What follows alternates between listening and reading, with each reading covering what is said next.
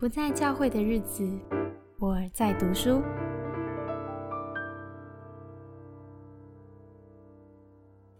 今天要谈二十一世纪教会成长学，提摩太·凯勒牧师所写的这本书。我觉得谈福音最重要的是认知到，其实当我们越来越认识基督的福音，会带来的改变是在我们生命当中的每一个层面。都会变得更加的整全。它除去了我们所有和神关系疏离的原因，福音治愈了我们，它满足了我们最大的需要，也为我们人生的每一个层面带来了改变和转化。那我们来看看书中举的几个例子，会带来怎么样的转化？接下来的每一个小主题，我会对比道德主义、律法主义跟另外一方相对主义各自会有什么念头，但都是错的。然后我们再来看真正在福音影响上的更新转变，会出现什么样的态度去面对这个主题，那个才是值得我们思考的。而在这个过程当中，或许你也可以检视一下。在不同主题下，你是比较偏向道德，还是你是比较偏向相对？第一个是，当你灰心沮丧的时候，你内心浮现的声音是：你违反了规矩，赶快悔改吧！基督徒怎么可以灰心呢？这个念头就是道德主义，而相对主义会说：你只需要爱自己，接纳自己。但这也会掉入一个危险，就是处理的是改善情绪。而不是心灵深处的问题，就是你沮丧根源并不是在于身心层面，而是在于我们去崇拜了假神，我们崇拜某一个让我们不断会掉入灰心沮丧的事物，而那才是我们需要悔改的。再来是爱和人际关系，如果你需要维持自己是一个好人的自我形象，当别人指责你的时候，你就会加以反击。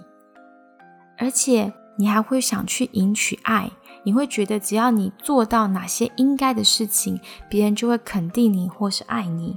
你把赢取爱、争取爱作为得到救恩的方法。所以，如果你是透过赢得别人的爱来证明自己有价值的话，就是道德主义。这也会让你常常需要靠拯救别人来拯救自己，因为你非常需要感受到自己是有价值的。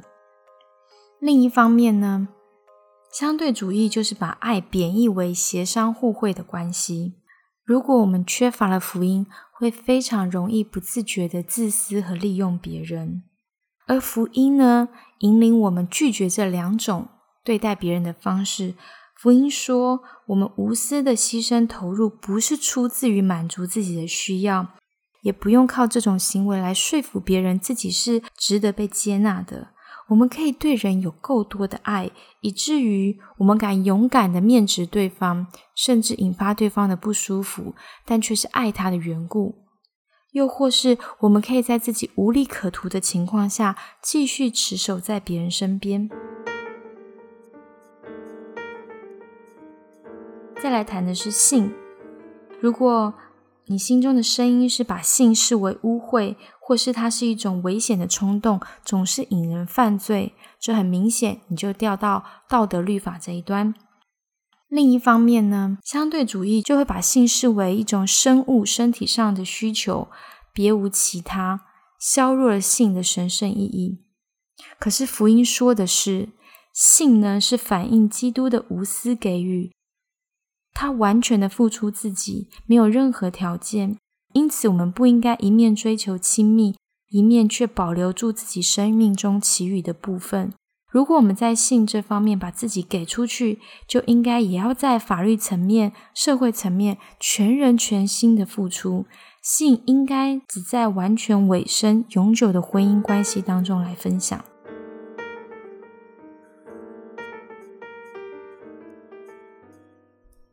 在家庭关系当中。如果你忍不住会满足父母的期待，甚至觉得自己有时候像个奴隶一样，这就是道德主义。而相对主义认为，完全不需要对家庭忠诚，只要不符合自己的需要，就没有必要信守承诺，不论是对你父母或是对伴侣。而福音向我们指明，上帝是我们最终的父亲，释放我们脱离心理的辖制，不把争取父母的认可当成自己的救赎之道。如果明白这一点，我们就不用对父母有错误的依赖，也除去错误的敌对。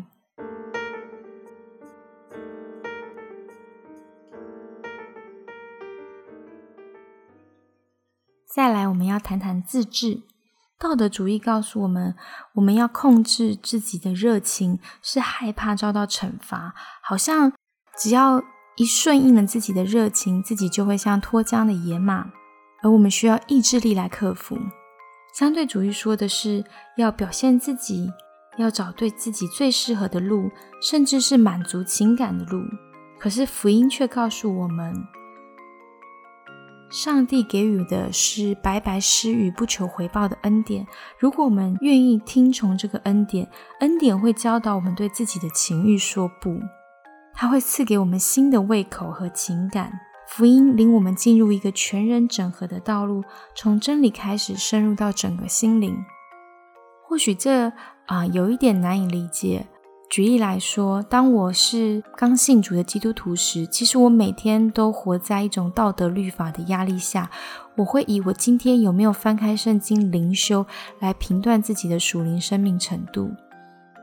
但是信主了几十年之后，到现在对我来说，每天。思想上帝的话，就算我没有翻开圣经，但我跟神祷告，我跟神有关系，那反而是我更深切可以感受到上帝和我之间的亲密。我不再需要一个律法来评量自己，但是同样的，我也不需要心中给自己压力，每天问我自己，我今天有没有跟上帝亲近？那好像是一种自然而然的行为。所以我想，这就是福音在啊多年后一点一滴对我的改变。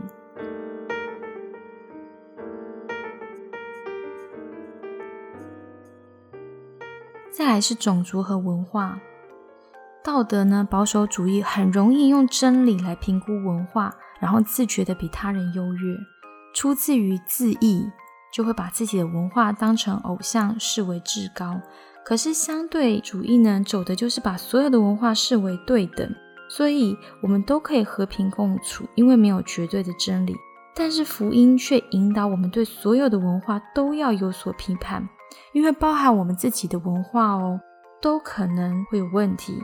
福音引导我们承认，我们的道德没有比任何人都好，我们都是靠恩典而得救。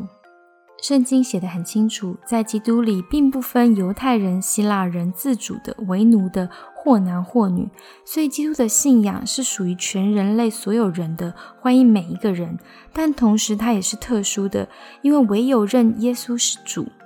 可是，在我们一般的文化或民族上，不见得能辨认出耶稣是主。所以，依靠福音的基督徒，他会拥有弹性，他可以同时展现信仰给他的道德信念，以及对不同群体的关爱。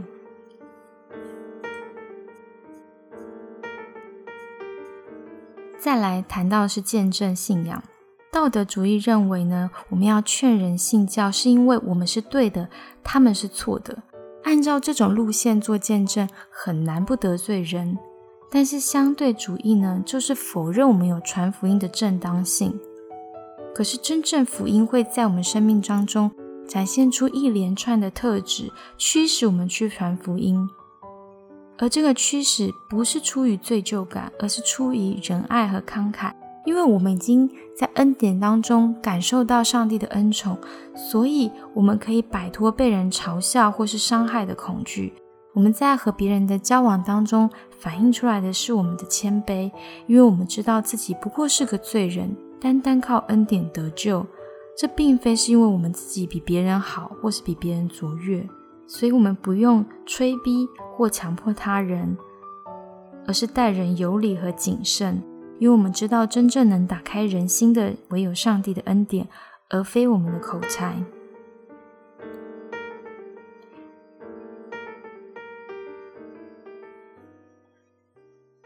再来，我们要谈到人的权柄。道德主义会急迫的想要顺服权柄，包含政府、家庭、甚至是文化，因为他们的人生必须靠着“我是一个正直的人”这样的自我形象。但是相对主义是另一个极端，要不就是过度顺服人世间的权柄，要不就是太不顺服，结果都是忽略了权柄的恰当位置。福音给人一个标准，可以反对人的权柄，特别是当他违反了福音，但同时也给人意愿，要从心里顺服在上掌权者。圣经的宗旨其实并不是要反对执政掌权者，或是反对皇帝本身。我们可以在政治的权柄下顺服，但是如果这个权柄违反了福音的真意，比方说欺压人的时候，他逾越了他的界限。他就是窃取了基督的王位，我们此时就可以颠覆帝国。所以这谈得非常清楚，我们顺服政权不是因为政权本身，而是顺服基督的王权。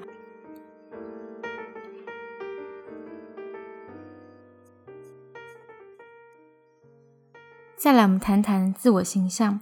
自我形象和罪恶感很有关联。当人说我无法原谅自己的时候，就表明。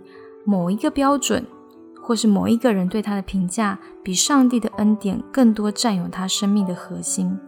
因为神是唯一赦免人的主。如果你不能饶恕自己，是因为你心目中有一个让你自义的假神。道德主义的假神，通常是他们自己想象的一位神，一位圣洁，一位要求人却没有恩典的神。而相对主义的假神，比较像是关系。或是某种的成就。举例来说，如果我们没有福音的话，我们的自我形象就会全部奠基在智力达成的标准上，不是我们的标准，就是别人嫁给我们的标准。如果我们达到这个标准，我们就会很自信，但是不谦卑；如果我们达不到这个标准，我们就会很谦卑，但是缺乏自信。只有在福音里面，我们才能无比勇敢。又极度温柔谦卑，因为我们知道我们同时是艺人和罪人，既是完美又是罪人。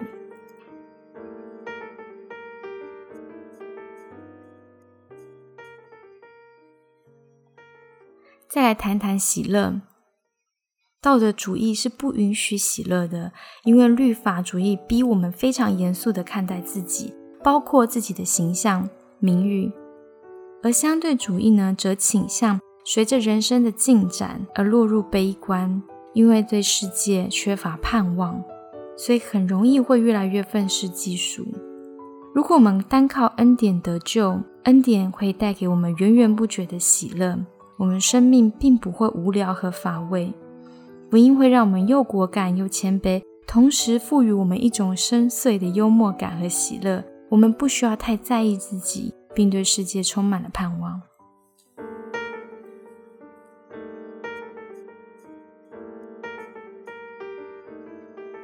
最后一个主题：阶级观念。道德主义看穷人的时候，倾向认为他们一切的痛苦、困难都是缺乏个人责任心所产生的结果，所以会对穷人产生轻蔑感，视穷人为失败的废物。相对主义则是倾向忽略个人责任感所扮演的角色，视穷人为受难者，需要专家来拯救。这样的后果一定是穷人本身，要不觉得自己就是失败的废物，要不就是愤愤不平，把自己的问题归咎于他人。可是福音却引导我们谦卑，除去道德优越感，帮助我们能够对穷苦的基督徒保持尊重。我们也可以从他们身上学习。